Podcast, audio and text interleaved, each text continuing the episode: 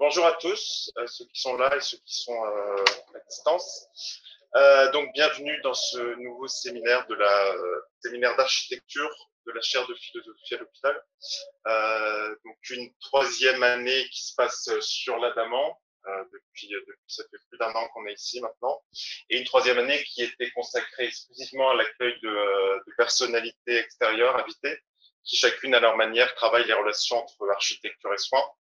Donc euh, aujourd'hui, j'ai pas mis de slide avec les futurs cours, mais je vous les annonce. Les deux cours qui restent euh, cette année, ce sera le 11 mai avec euh, Guy Denboy, qui est un philosophe et architecte belge qui va parler des relations entre architecture et psychiatrie euh, en Belgique. C'est sa conférence a un nom anglais, mais il va parler en français.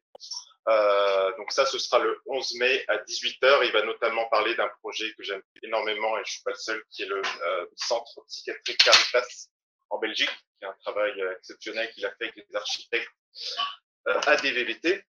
Euh, C'était un projet qu'on avait exposé aussi à l'exposition Soutenir au pavillon Arsenal.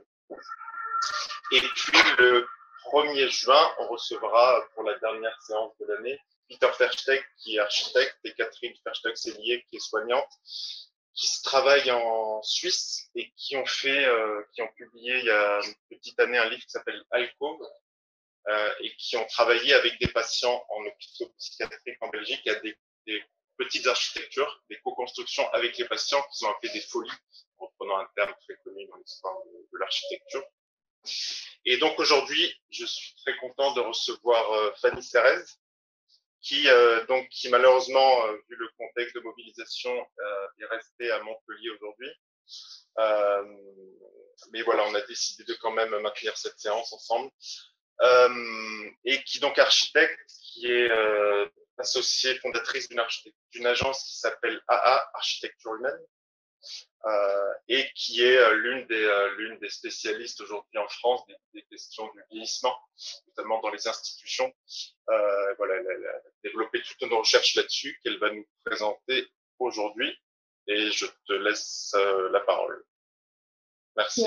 bonjour Eric, bonjour à tous. En effet, je suis désolée de ne pas pouvoir être présente parmi vous, mais j'espère que ça n'altérera pas la qualité de, de nos échanges.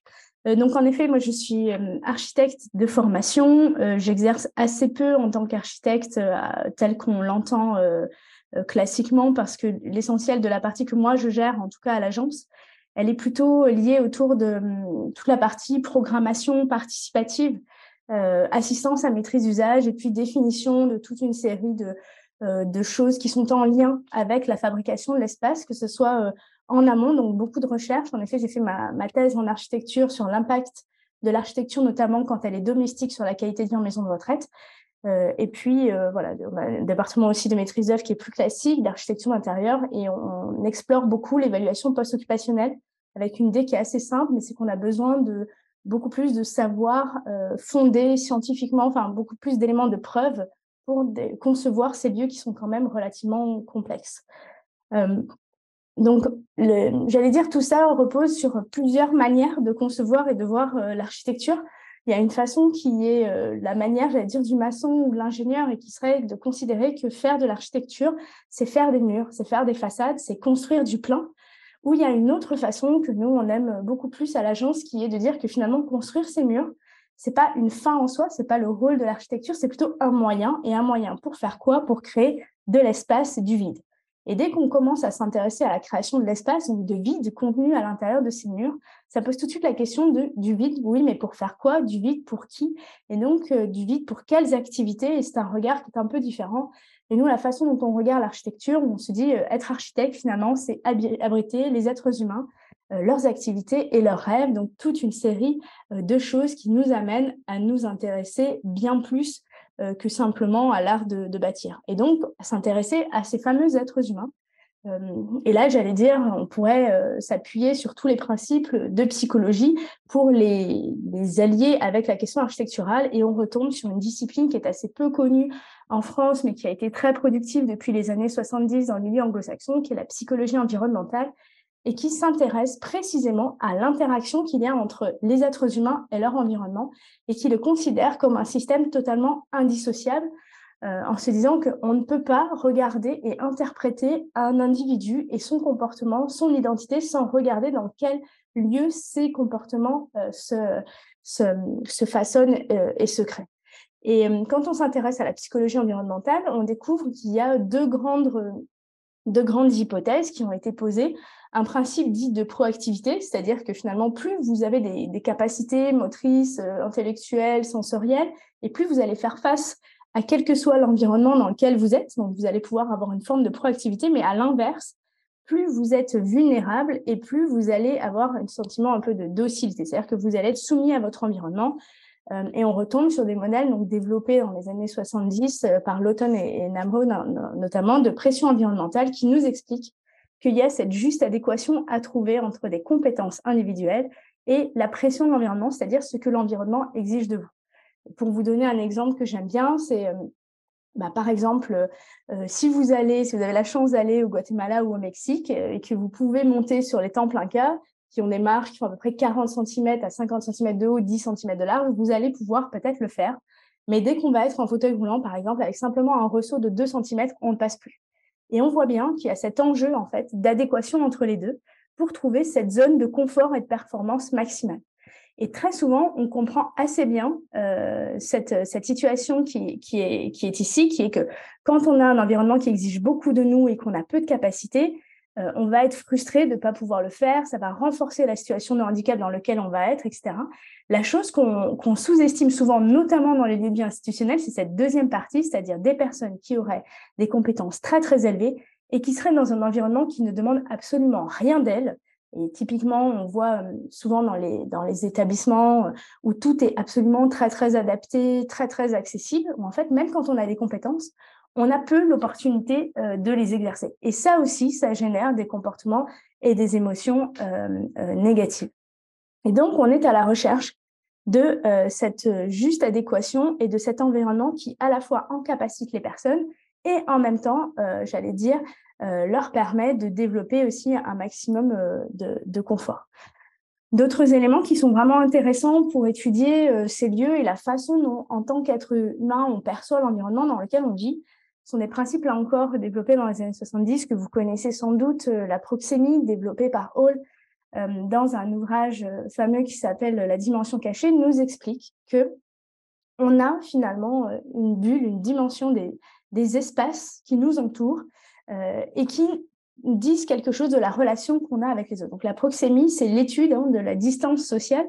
Et euh, que nous explique Hall, c'est que finalement, on euh, plus, on va être proche des personnes qui sont autour de nous sur, le plan relationnel, et plus on va accepter une proximité physique. Pour vous donner un exemple concret, si vous êtes seul dans un bus, quelqu'un rentre, vous ne le connaissez pas, si cette personne s'assoit à côté de vous, c'est-à-dire à une distance intime, alors même que vous êtes dans une relation publique avec lui, vous allez vous sentir agressé par cette personne parce qu'en fait, il n'a pas respecté euh, cette juste distance. Et euh, ce que nous explique Hall aussi, c'est que ça, c'est très variable d'une culture à l'autre. On n'a pas cette même euh, rapport de distance. par exemple, dans les pays nord-africains, dans les pays asiatiques, en Europe, et que souvent on a des incompréhensions liées à ces différences culturelles. Et puis évidemment, le Covid est venu détendre un peu tout ça. Maintenant, on a des distances qui sont un peu différentes. Et ce qui est intéressant, c'est que quand on commence à regarder la façon dont l'architecture est constituée et dont euh, on construit nos maisons, par exemple, on voit bien qu'on a construit les lieux avec toute une série de seuils qui permettent précisément de s'assurer qu'on va maintenir euh, cette juste distance. Par exemple, vous allez voir que entre une maison, entre la rue et euh, le, jardin, vous allez avoir un portail, que par le portail, vous allez pouvoir parler à des personnes que vous ne connaissez pas. On va voir que jusqu'à la porte d'entrée, on va laisser entrer le facteur, et puis qu'après la porte d'entrée, il va y avoir la, salle à manger, etc. Et qu'il y a toute une série de seuils, et que finalement, dans la zone la plus intime, euh, la chambre, par exemple, eh ben, on ne va pas laisser rentrer euh, n'importe qui. Et ça, c'est des choses, cette structuration de l'espace du public à l'intime, avec toute une série de seuils qui permet de comprendre ce qu'on est autorisé à faire, c'est des choses qui souvent n'existent pas dans les établissements, où vous pouvez avoir finalement à traverser, à passer devant des chambres, la porte ouverte, euh, avant d'entrer dans les parties plus publiques et parfois même des livraisons qui se font. Donc, on a finalement cette, cette distance qui est toute, toute mélangée. Un travail qui est assez, assez bien étudié de ce point de vue-là, c'est notamment cette maison de retraite qui avait été faite par Herzberger euh, aux Pays-Bas, où on voit tout ce travail de, structuration ici. Donc le couloir est ici, on est dans une distance qui est plutôt sociale, et puis le poteau, le petit muret, tout ça commence à créer le seuil de la distance personnelle et intime qui permet de définir le niveau de relation qu'on veut avoir avec les autres, et donc qui permet de rendre ces espaces particulièrement habitables. Euh, autre chose qui sont apprises par la proxémie et qui nous intéresse aussi, c'est euh, la question de, en fonction de comment je me positionne dans l'espace, ça va générer plus ou moins d'interactions avec les personnes qui sont autour de moi.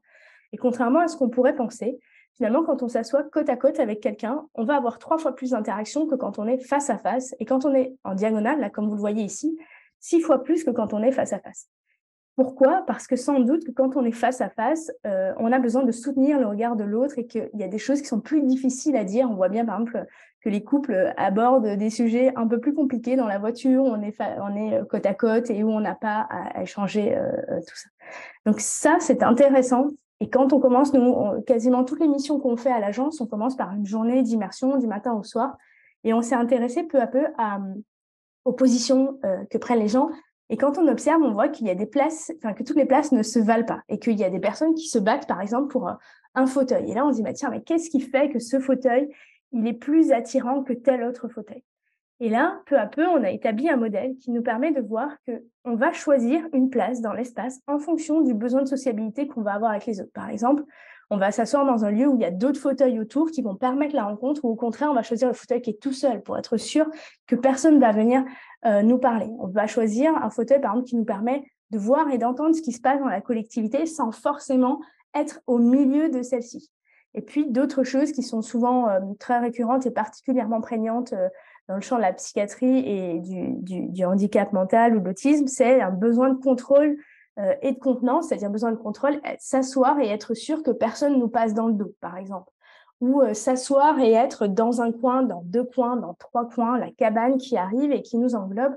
Et ce qui est assez intéressant, c'est que finalement, on a tous un rapport assez différent spatialement. Et quand on regarde des espaces euh, qu'on utilise toujours, donc là, je ne sais pas si vous êtes en cours toujours dans cet endroit-là, mais si vous êtes toujours dans la même salle, il est probable que euh, à partir du deuxième jour, vous ayez continué à vous asseoir au même endroit. Qu'est-ce qui a fait que vous avez choisi cette place de premier abord? Il y a des gens qui aiment être près de la porte, d'autres qui aiment être près de la fenêtre, d'autres qui aiment avoir le mur dans le dos, d'autres qui aiment telle et telle chose. Et si vous entrez dans une brasserie et qu'elle est vide, où est-ce que vous allez vous asseoir? Et là encore, on voit bien tout le génie des lieux qui est, on peut s'asseoir au bar, discuter avec le barman, on peut s'asseoir sur la banquette et être absolument très contenu et avoir un contrôle total de l'environnement, etc. Et évidemment, il y a un autre sujet qui est particulièrement euh, vrai et qui balaye tout ça de revers de la main, c'est qui est présent dans ce lieu. Et quand on aime quelqu'un dans le lieu euh, et qu'on a envie de le voir, finalement, ça balaye plein de choses. Et à l'inverse, même le lieu le plus agréable du monde, là, votre place préférée, si c'est à côté de quelqu'un que vous ne pouvez pas supporter, alors ça va créer une distance qui est différente. Et tout l'enjeu de la collectivité ou de la vie en collectivité, contrairement à ce qu'on pourrait toujours penser, on a beaucoup de maîtres d'ouvrage qui nous disent il faut faire des lieux pour que les gens y vivent ensemble. Et on se dit oui, mais il ne faut pas oublier que toutes ces personnes-là qui vivent ensemble, en fait, elles ne se sont pas choisies. Ce n'est pas une famille. Et à partir du moment où elles ne se sont pas choisies, ça veut dire que pour pouvoir vivre à, à long terme avec des gens qu'on n'a pas choisis, sans doute qu'un des premiers critères, c'est de pouvoir éviter ces personnes-là. Et donc, de commencer à euh, s'intéresser aussi à l'usage. Par exemple, pouvoir prévisualiser, euh, voir dans un lieu avant de décider d'entrer ou pas et de vérifier qu'il y a euh, la personne que j'aime bien ou au contraire vérifier qu'il n'y a pas la personne que j'aime pas. Et ces questions d'usage, c'est-à-dire la façon dont on utilise l'espace, c'est intéressant en architecture parce qu'on est souvent dans des lieux qui sont conçus selon des préoccupations fonctionnelles. Et euh, pour vous donner un exemple aussi concret, euh, à l'agence, on a fait plus de maisons individuelles, mais il y a une période où on en faisait et euh, les personnes viennent pour faire leur maison et puis on leur dit bah alors qu'est-ce que vous voulez, enfin comment vous voulez vivre dans cette maison? Et les gens nous répondent on voudrait une cuisine, une salle à manger, deux chambres, une salle de bain.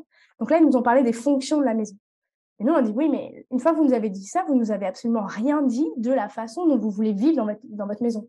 On voudrait que vous nous racontiez quand vous cuisinez, est-ce que vous voulez être en échange avec vos enfants ou pas? Ou est-ce que les enfants font les devoirs? Ou est-ce que vous faites la sieste? Ou est-ce que vous dormez? Enfin, Racontez-nous un peu votre vie. Et cet écart fondamental entre l'usage et la fonction, et donc s'intéresser à la façon dont les gens font, ça, c'est permet de créer des architectures à vivre et pas que des architectures en organigramme avec des flèches. Et là, deux autres exemples. Typiquement, vous voyez ce bus, donc la fonction d'un bus, déplacer 51 personnes d'un point A à un point B. Et à cet instant précis, l'usage du bus, ça en fait une table de pique-nique. Ou la fonction de ce muret, c'est d'empêcher, donc vous voyez que l'entrée, là, elle est au nord. Ça veut dire qu'à chaque fois qu'il va y avoir du vent, il va y avoir des feuilles qui vont rentrer dans le hall. Et donc, la fonction du muret est de protéger euh, le hall d'entrée de ça. Mais l'usage, c'est euh, le café du commerce, c'est toute une série de, rencontres, etc. Et quand on commence à s'intéresser à ça et à observer, on peut implémenter l'espace de, de, toutes ces choses, de toutes ces choses-là.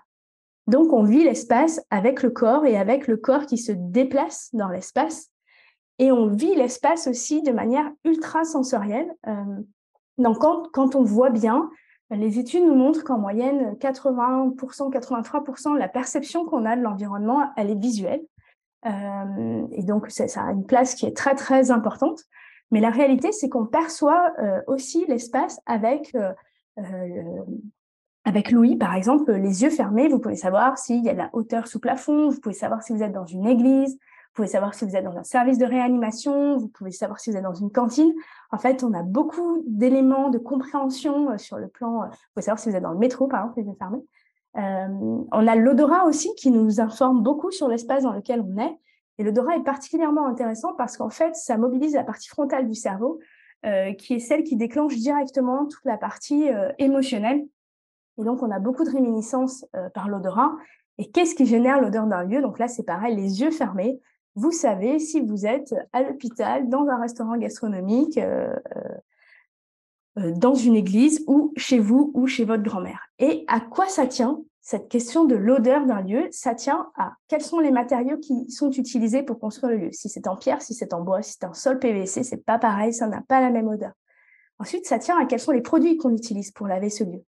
Ça tient à euh, où est-ce que vous lavez euh, votre linge, par exemple, et avec quelle lessive, et puis où est-ce que ce linge est étendu, et puis où est-ce qu'il y a des choses qui se cuisinent, euh, avec quelle huile, avec quelle épice, qu'est-ce que vous utilisez pour laver votre propre corps à vous, comment vous vous parfumez, est-ce qu'il y a des animaux ou pas des animaux? En fait, tout ça crée une signature absolument unique d'un lieu, et on se rend compte que dans les lieux de vie institutionnelle, très souvent, ces fonctions domestiques le linge, la cuisine, en fait, tout ce qui génère des, odeurs qui sont euh, plutôt réconfortantes et euh, sont des fonctions qui ont été externalisées des espaces et qui ont été mises un peu plus loin. Et du coup, il reste que euh, d'autres choses, notamment bah, le stockage des poubelles, etc.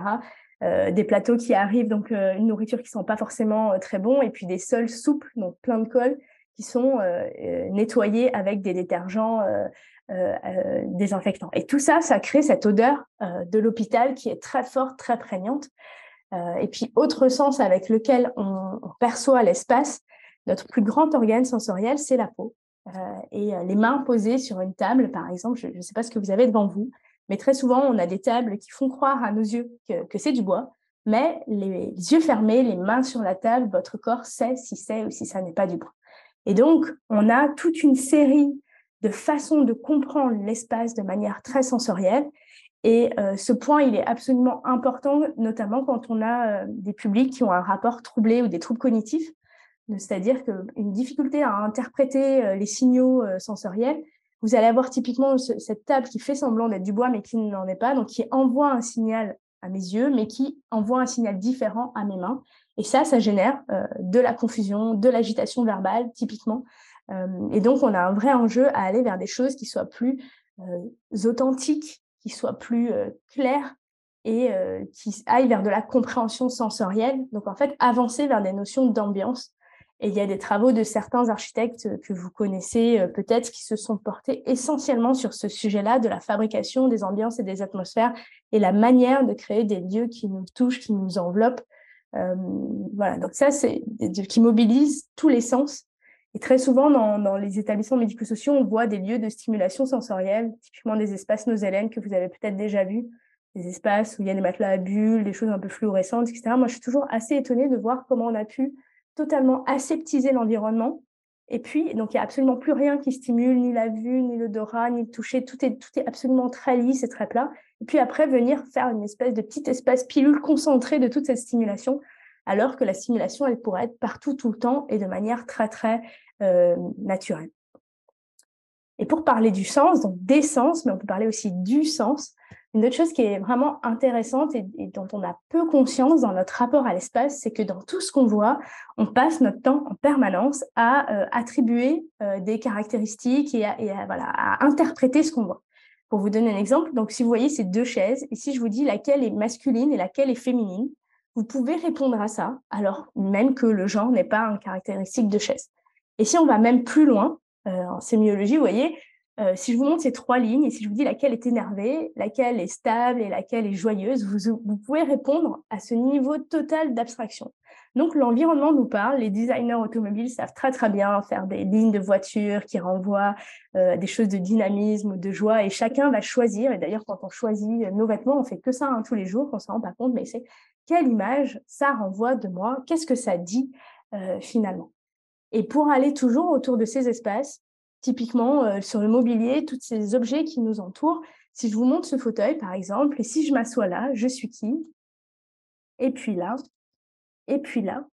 Le simple fait que je me déplace de 50 cm, mes fesses, d'un endroit à l'autre, fait que vous allez me regarder différemment, que vous allez m'adresser la parole différemment, que vous allez penser que j'ai des compétences euh, différentes, que vous allez sans doute pas me donner la, la même chose à manger, etc. Et là, on voit bien qu'il y a un, enjeu ou un effet en fait potentiel de stigmatisation qui est très grand par l'aspect visuel de ce qui nous entoure. Et donc, c'est des dimensions sur lesquelles on a vraiment envie de, de, travailler pour faire en sorte qu'on aille vraiment vers des lieux qui soient capables euh, de générer des émotions les plus positives possibles. Donc aujourd'hui, sur cette recherche des émotions positives ou même sur la recherche de la beauté, on a surtout euh, beaucoup de travail qu'on retrouve en architecture dans euh, toute la dimension euh, spirituelle et religieuse, mais on a besoin, notamment dans ces lieux qui sont des lieux qui accueillent beaucoup de souffrance, de travailler autour de ces questions du silence, de l'intimité, de l'enchantement. et si tout ça vous intéresse, donc il y a un courant entier autour de l'architecture émotionnelle, notamment les écrits de Louise Barragan qui sont très, très, très, très étayants sur tout ça. Et donc, on voit bien que cette architecture, ces architectures qui nous entourent au quotidien, elles peuvent générer des émotions très positives, mais aussi très négatives. Et quand on pense à ce petit pavillon qui avait été euh, fait, euh, euh, le mini Opera Space, sur la base d'un algorithme de musique, les gens se tiennent assez éloignés en fait quand ils marchent de la façade. Et, ça a été plutôt mal reçu en fait par, le public. Et pourquoi? Donc vous voyez cette deuxième image, qu'est-ce que ça évoque? Ça évoque un environnement qui est plutôt hostile finalement et le plus hostile de tous les environnements, hein, celui euh, qui est euh, le plus difficile à vivre, qui génère beaucoup de stress, typiquement le métro. Pourquoi est-ce que le métro génère des émotions aussi négatives? Parce que vous vous retrouvez, on reprend tout ce qu'on a dit tout à l'heure, avec des gens que vous connaissez pas, très très proches à vous, donc ça, ça viole cette question de la distance, c'est trop éclairé, c'est trop bruyant, c'est malodorant, etc. Et donc on est dans un environnement qui est hostile. Et finalement, penser ces espaces construire ces espaces que je disais tout à l'heure en tant qu'architecte, c'est ça devrait être un travail comme celui d'un tailleur, d'une certaine manière, ce serait de partir des individus, de construire cette ambiance, cet environnement, ce qu'on veut qu'ils vivent, et après seulement de construire ce qui tient tout ça, la structure, la façade, etc.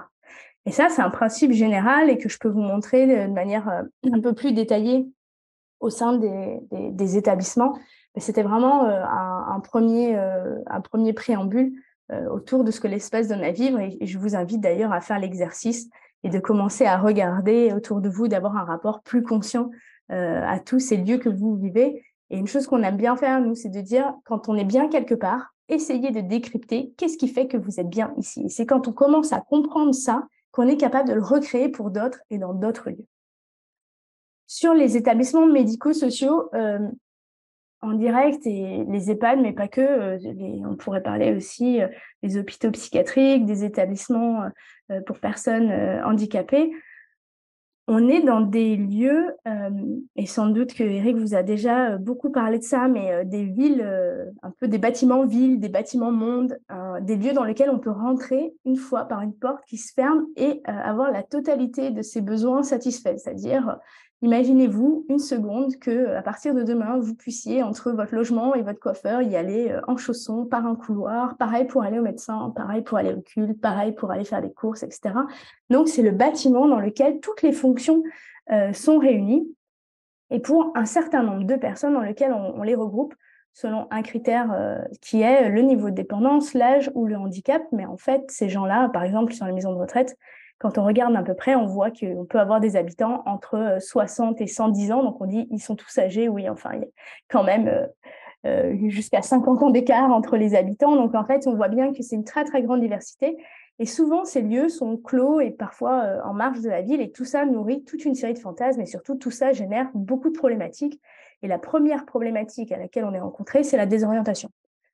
Pourquoi c'est désorientant? Euh, Parce que, comme je le disais, en fait, on a tout connecté par l'intérieur. Donc, on se retrouve aujourd'hui dans ces établissements où on voit qu'à peu près 30% de la surface, c'est du couloir. Et une fois qu'on a fait ça, euh, très très difficile de se retrouver, et encore plus quand on a mis des personnes qui ont des troubles cognitifs.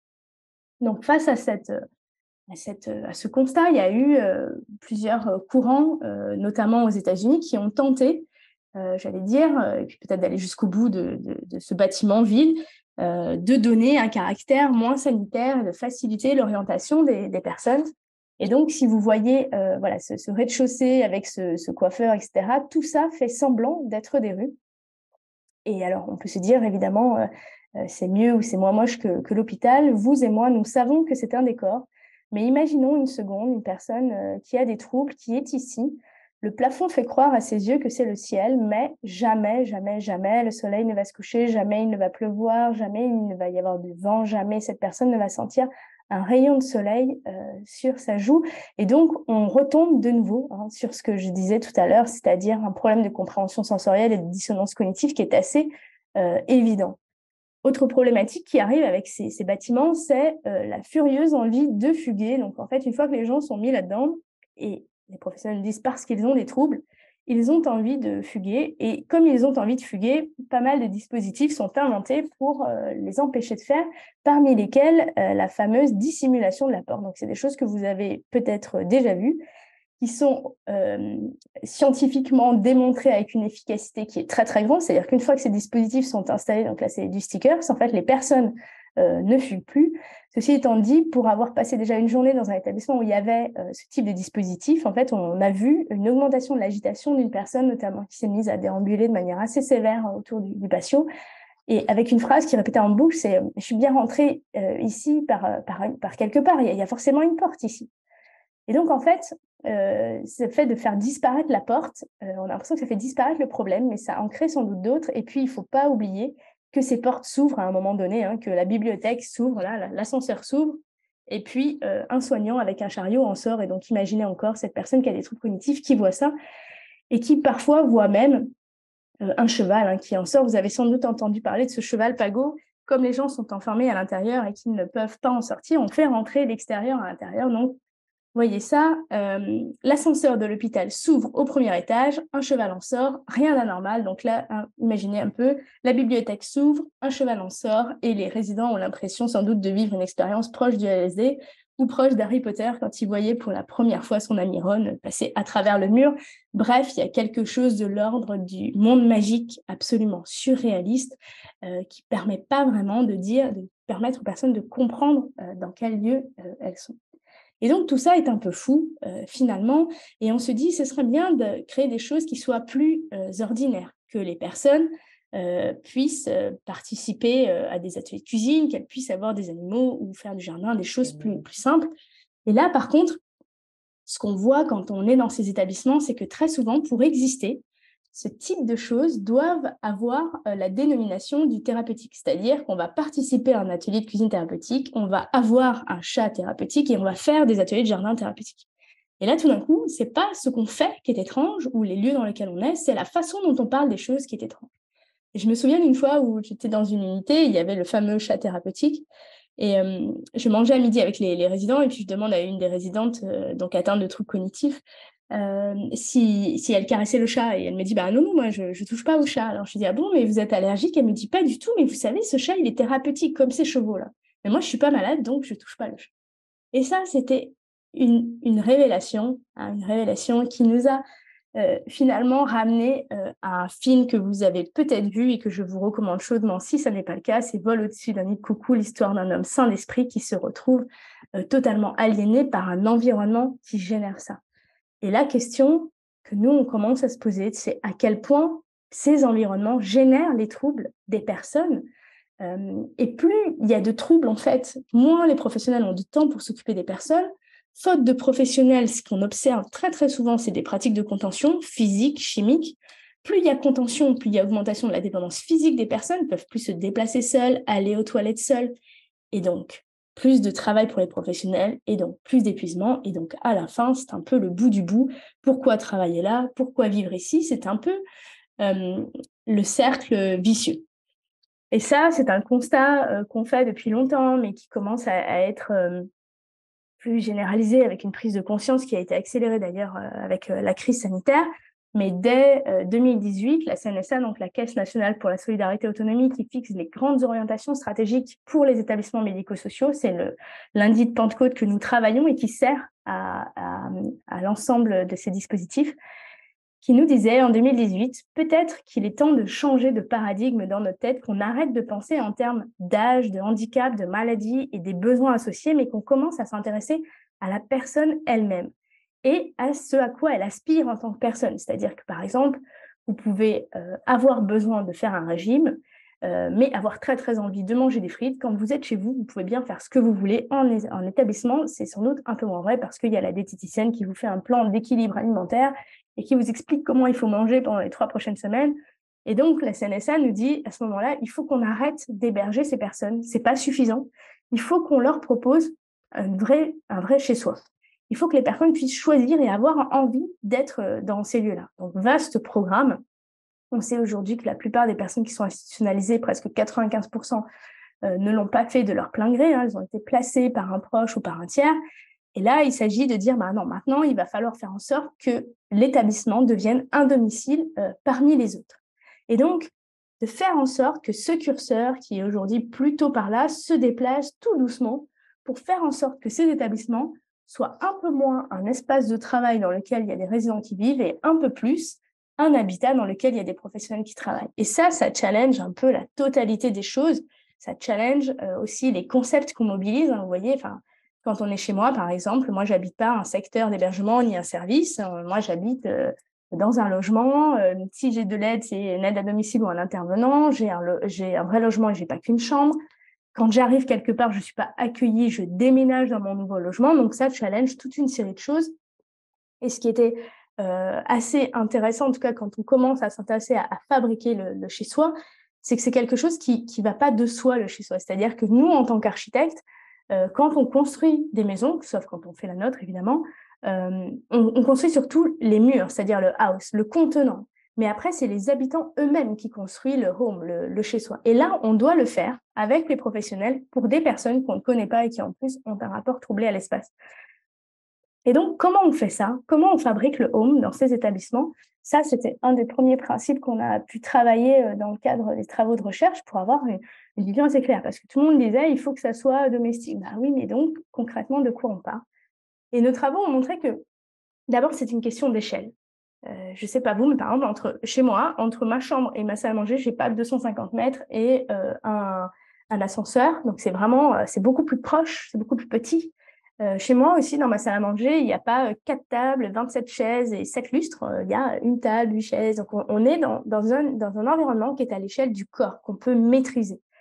Euh, la deuxième chose, c'est l'image. Euh, je vous en ai euh, un, peu parlé. Hein. Donc, ce qu'on voit, et si on revient à mes, à mes fauteuils, très souvent dans les établissements, on voit ce type de fauteuil, et là, on peut se redire, mais alors qu'est-ce que ça dit, ça, des personnes qui sont ici, qu'elles sont incapables de se relever toutes seules, qu'elles sont sans doute incontinentes, et que comme c'est très très triste de vivre dans ce type d'environnement, il faut égayer tout ça avec un peu de couleur alors qu'on pourrait aller chercher des choses très très ordinaires qui auraient les mêmes caractéristiques, la bonne hauteur d'assise, des accoudoirs, etc., un cuir qui soit lessivable, et qui serait même moins cher que ce type d'équipement, mais qui ne viendrait pas stigmatiser les personnes euh, dans les difficultés qu'elles rencontrent. Donc il y a un vrai enjeu autour de qu'est-ce qu'on achète, tout ce qui nous entoure, tous ces objets qui nous entourent, à quoi ils ressemblent et comment est-ce qu'on va être capable de trouver exactement tout ce qu'on pourrait avoir ailleurs.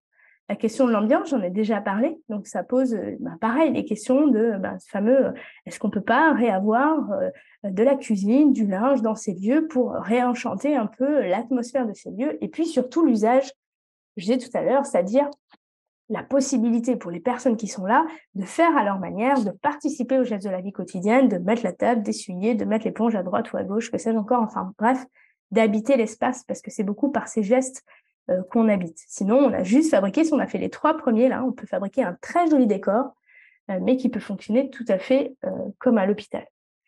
Et à propos d'hôpital, donc voici un exemple que j'aime beaucoup qui est l'Institut Héliomarin, un, un, hôpital gériatrique dans les Landes d'à peu près 200 lits, qui a quatre unités de psychogériatrie, donc qui accueille des personnes qui ont des troubles cognitifs sévères, et la parfaite unité, entre guillemets, euh, Alzheimer, c'est-à-dire une unité qui coche toutes les cases de ce qu'on imagine être bien, une porte qu'on dissimule à l'autre bout de l'espace de vie, des locaux techniques qui sont traversants dans lesquels on peut mettre des chariots, apporter toute une série de choses sans rentrer dans l'unité, un espace d'activité, évidemment un patio de circulation euh, à l'infini parce que les gens, c'est bien connu, ont besoin de déambuler, un bureau des soignants qu'on voit ici euh, vitré en panoptique à 360 et puis toute cette batterie de champs.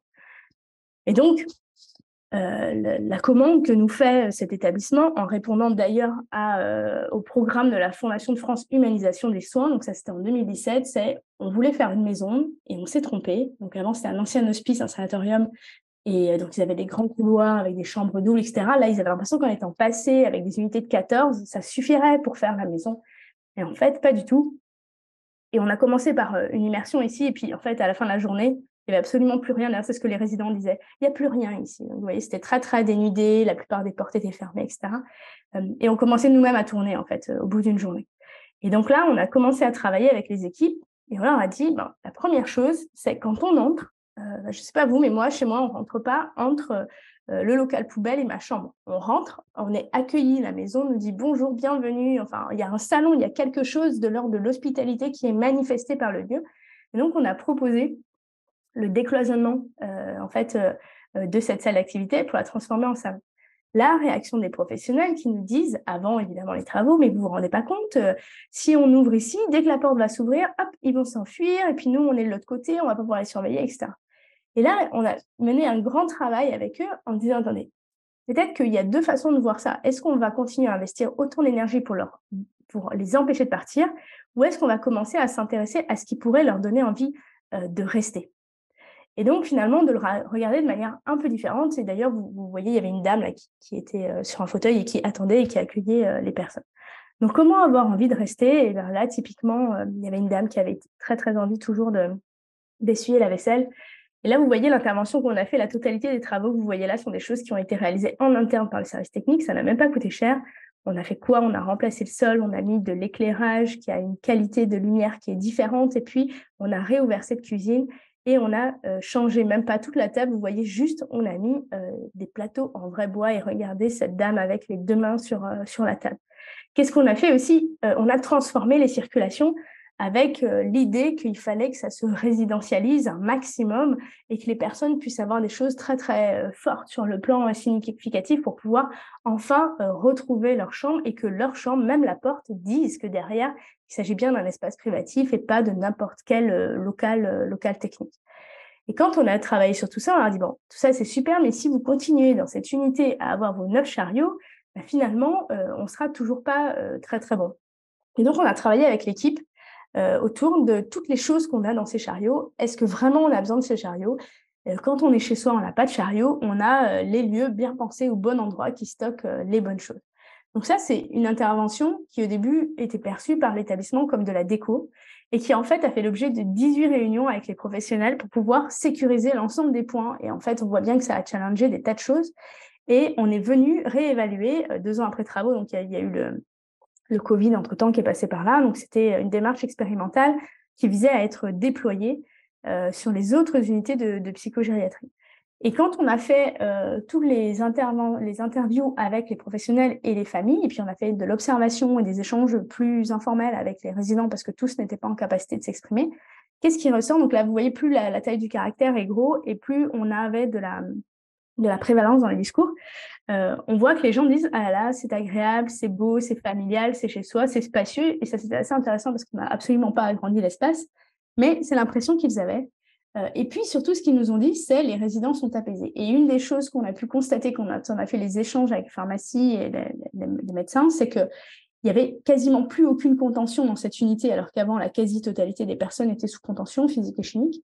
Donc, ils nous disent maintenant, les gens sont apaisés, ils sont bien, ils participent, ils s'impliquent. Et puis, en fait, nous aussi, en tant que professionnels, on est bien. Euh, on trouve qu'on a beaucoup de chance de travailler dans un environnement qui est plus humain et finalement, paradoxalement, on a plus de temps. Et ça, c'était assez incroyable, cette histoire de on a plus de temps, parce que comme vous avez pu voir, le fait que la cuisine soit ouverte, le fait qu'il y ait tous ces bibliothèques, toutes ces choses, que les portes se réouvrent, que les résidents puissent faire pas mal de choses, les professionnels étaient assez inquiets sur le fait qu'ils allaient devoir euh, être tout le temps derrière, enfin que ça allait être ingérable. Et en réalité, ils découvrent que ce n'est pas du tout le cas. Pourquoi? Parce que les personnes ont moins de troubles et donc ils ont moins de troubles euh, à gérer. Et puis on retourne faire l'observation. Et là, qu'est-ce qu'on observe? Quelques temps plus tard, euh, deux ans plus tard donc, une grande partie des professionnels euh, ont, changé, il y a eu du turnover, la crise Covid, etc. Et donc, qu'est-ce qu'on voit? On voit que ben, la cuisine se referme symboliquement par le chariot de ménage qui est euh, laissé au milieu, que la barre de la cuisine sert en fait d'espace de pause pour les professionnels, que les tables ont été réalignées et que les personnes sont assignées à table euh, avant le service euh, et qu'elles sont plus amenées euh, à participer. On voit réapparaître de la vaisselle en plastique alors qu'on avait réussi à travailler sur de la vraie vaisselle. Et puis, petit échange avec cette dame qui était en train d'étendre le linge parce qu'on avait réintégré une machine à laver. Je me dis, ah bah voilà, ça c'est, ça c'est plutôt positif. Donc, je discute avec elle et puis je lui dis, ah, vous étendez votre linge? Elle me dit, pas du tout, mais je suis pas chez moi ici. Vous savez, je suis chez mes amis là et je les aide. Et donc, en fait, on avait bien réussi à, ne plus être à l'hôpital, mais par contre, et à être dans une maison, mais pas dans leur maison à eux, dans la maison des professionnels où ils étaient toujours euh, hébergés. Et finalement, finalement, j'allais dire, pour moi, c'était un peu la, grande déception, voire presque le, pire que tout, parce qu'on leur faisait croire qu'ils allaient être chez eux, puis en fait non. Et pourquoi? Parce qu'ils n'étaient pas allés euh, au bout au bout de la transformation des pratiques, au bout de la réécriture des fiches de poste, au bout de la réécriture du séjour, du contrat de séjour, du règlement de fonctionnement, etc. Et pour nous, ça a été la découverte en tant qu'architecte. Et puis en fait, ce qu'on vise, c'était pas tant de faire des choses qui soient jolies, euh, photographiées sur notre site internet. Ce qu'on vise, c'est vraiment euh, la réinvention de l'expérience de vie des personnes et qu'elles puissent être habitants chez elles jusqu'au bout de leur vie eh ben, on n'y est pas. Euh, et on découvre à ce moment-là qu'elles seront peut-être comme chez elles, mais en fait, pas vraiment chez elles. Et que pour arriver à ça, dans ces lieux où l'accompagnement est très fort, il faut qu'il y ait un changement de culture et de pratique professionnelle. Et on découvre aussi, avec ça, que par contre, le projet architectural est un super levier pour mener cette conduite du changement. Mais que pour ça, on a besoin de développer l'empathie des professionnels, c'est-à-dire euh, très souvent les professionnels confondent avec la compassion et disent ah mais vous êtes dur de dire ça. Non mais c'est-à-dire la capacité réelle de se mettre à la place des résidents et d'imaginer une seconde si eux ils devaient vivre là dans cette unité protégée, comment ils le vivraient. Et ça c'est des choses que les professionnels font rarement. Et donc maintenant on, utilise, on a associé des travaux avec une ingénieure en design social donc, on a associé plusieurs méthodologies à nos projets architecturaux, et notamment une petite série d'exercices comme celle-ci, là, que vous pouvez commencer à dire. Donc, imaginez, pensez à une personne qui est importante pour vous, vos parents, euh, vos grands-parents, et alors, qu'est-ce qui fait sa joie quotidienne Et si elle devait entrer en établissement, de quoi aurait-elle besoin pour euh, garder cette joie quotidienne? Et puis là, quand on commence à travailler avec les professionnels sur ça, il arrive toute une série de choses du quotidien. Et on voit que la plupart de ces choses-là ne sont pas liées directement à l'architecture, mais que par contre, l'architecture peut être un énorme facilitateur. Typiquement, recevoir ses proches, bah oui, mais si vous n'avez qu'une chambre euh, avec un lit, euh, c'est pas très facile. Avoir ses meubles, euh, bah oui, mais là encore, ça dépend de l'espace dans lequel euh, vous avez. Pouvoir regarder ou avoir son animal de compagnie, etc. Donc il y a toute cette série de choses et puis surtout avoir sa liberté, faire ce qu'on veut, ça c'est un point qui, ressort très fort. Et donc qu'est-ce qu'on fait? On met les professionnels en situation, euh, avec des simulateurs de vieillissement, de vivre le quotidien des résidents pour qu'ils découvrent dans leur corps ce que ça veut dire de vivre un service, de manger un truc mixé pendant qu'il y a la danse des professionnels dans votre dos avec les chariots. Et là, ils prennent conscience de plein, plein de choses. Et, le fait qu'ils le vivent, ça change énormément euh, leur perception. Qu'est-ce qu'on fait aussi? On leur apprend à écouter les personnes. Et quand on commence à écouter les personnes, et on peut, même pour des personnes qui ne sont pas verbales, on peut utiliser des tas d'autres outils. Notamment, on a développé ce petit outil-là euh, qui permet à des personnes de positionner des meubles eh ben, on découvre des désirs d'habiter qui n'ont pas disparu, euh, même si les gens n'ont plus qu'un lit simple dans une chambre simple, etc. Et que les personnes, elles aspirent, vous voyez, cette résidente qui avait mis euh, une baignoire et elle disait à l'idéal, moi, je voudrais reprendre des bains parce que ça, c'était vraiment mon plaisir absolu. Et ça, c'est vraiment intéressant. Et donc, écoutez ceux qui sont là aujourd'hui, mais surtout, écoutez ceux qui vont être là demain, parce qu'en fait, une chose qu'on a du mal à, percevoir ou dont on n'a pas toujours conscience, c'est que les personnes qui sont aujourd'hui en EHPAD, par exemple, sont des personnes euh, qui ont connu la guerre, euh, qui ont été peut-être surpris un peu par leur vieillissement, leurs parents n'ont pas vécu aussi vieux qu'eux, etc. Mais euh, là, ceux qui arrivent là en 2030, ceux qui auront 85 ans, donc l'âge d'entrée en moyenne en EHPAD, ces gens-là, ils n'auront pas connu la guerre, ils avaient 20 ans en mai 68, ils, avaient, ils ont eu du pouvoir d'achat, ils ont voyagé, ils ont sans doute un smartphone, ils commandent des places sur Uber. Et puis euh, ils ont eu à placer leurs parents en EHPAD. Et alors eux, alors eux clairement, ils veulent euh, tout sauf ça.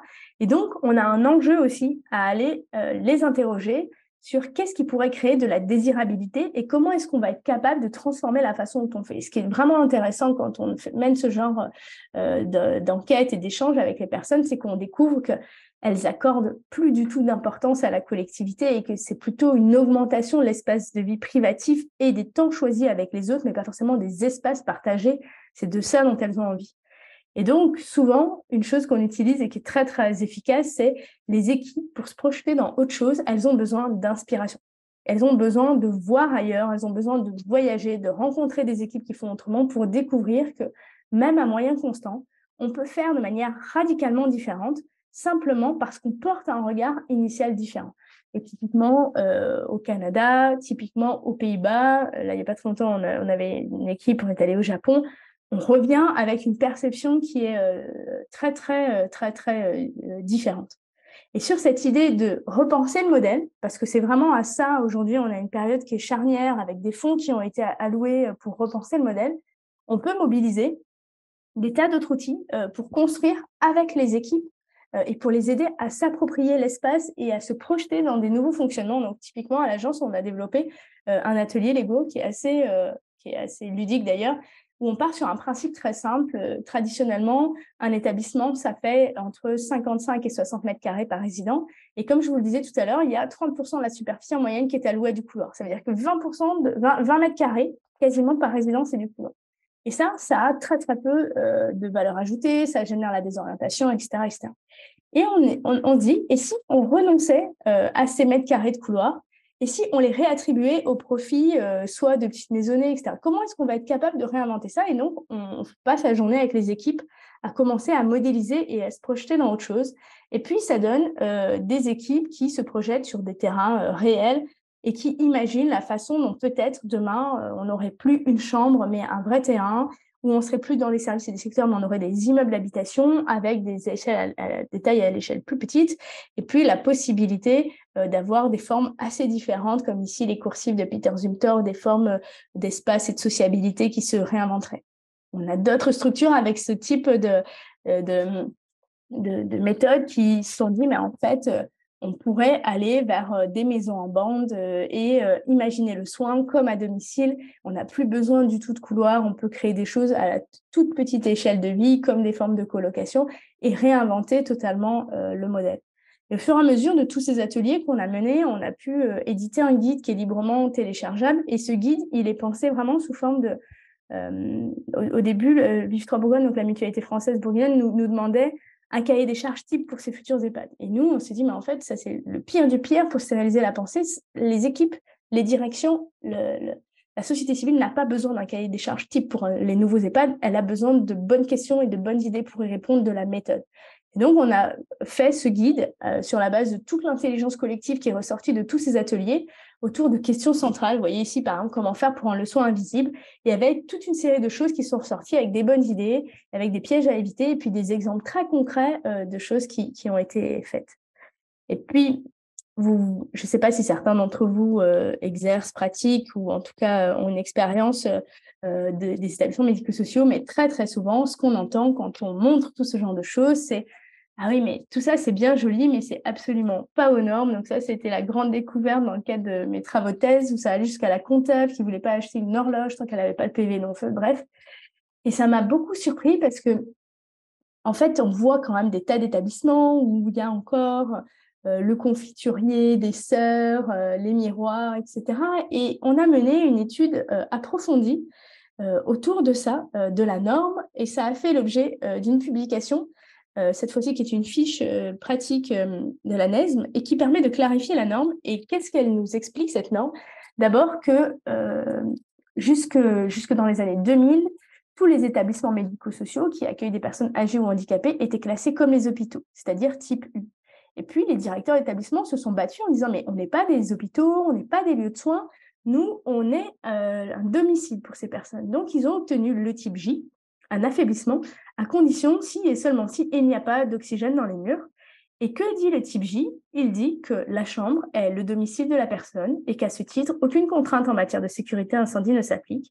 Et alors ça, c'est sans doute la première des règles qui est absolument ignorée de partout parce qu'on a euh, ô combien d'établissements qui interdisent aux résidents de mettre leurs rideaux, de mettre leurs plaids, de mettre leurs coussins sous prétexte de, sécurité incendie. Que dit la norme aussi? Elle dit que seul euh, le gros mobilier, c'est-à-dire celui qu'on ne peut pas déplacer, euh, est soumis à, obligation de sécurité incendie et que tout le reste, le mobilier meublant, finalement, n'est pas, n'est pas soumis. Donc vous pouvez acheter absolument n'importe quoi, y compris le récupérer à Emmaüs. Et pour tous les gros mobiliers, donc les buffets, etc., euh, là, on peut mobiliser euh, un classement conventionnel des matériaux euh, qui nous permet de savoir que le bois, par exemple, dès qu'il fait plus de 18 mm d'épaisseur, obtient automatiquement un classement de type M3 et donc est conforme. Ça veut dire que même le buffet, même la bibliothèque, vous pouvez la récupérer ou l'acheter dans un magasin ordinaire si et seulement si le bois est à la bonne épaisseur. Donc on a beaucoup de possibilités pour faire. Il suffit de considérer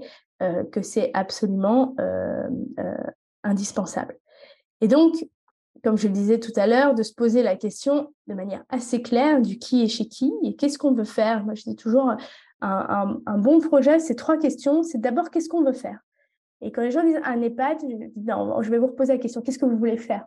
Bah, Un lieu de vie pour gens gênés. On, va redire. Un espace dans lequel chaque jour, je, me sens vivant. Ah, ok, là, on commence à parler de la vraie intention supérieure la deuxième question pour un projet, c'est pourquoi on veut faire ça? Et là, on retombe sur celle des valeurs, de l'intérêt social, etc. Et la troisième, et seulement la troisième, c'est comment on peut le faire. C'est-à-dire qu'on ne part pas des contraintes, on, garde en ligne de mire là où on veut aller et seulement on va être capable de mobiliser l'intelligence et la, créativité euh, pour, euh, pour l'atteindre.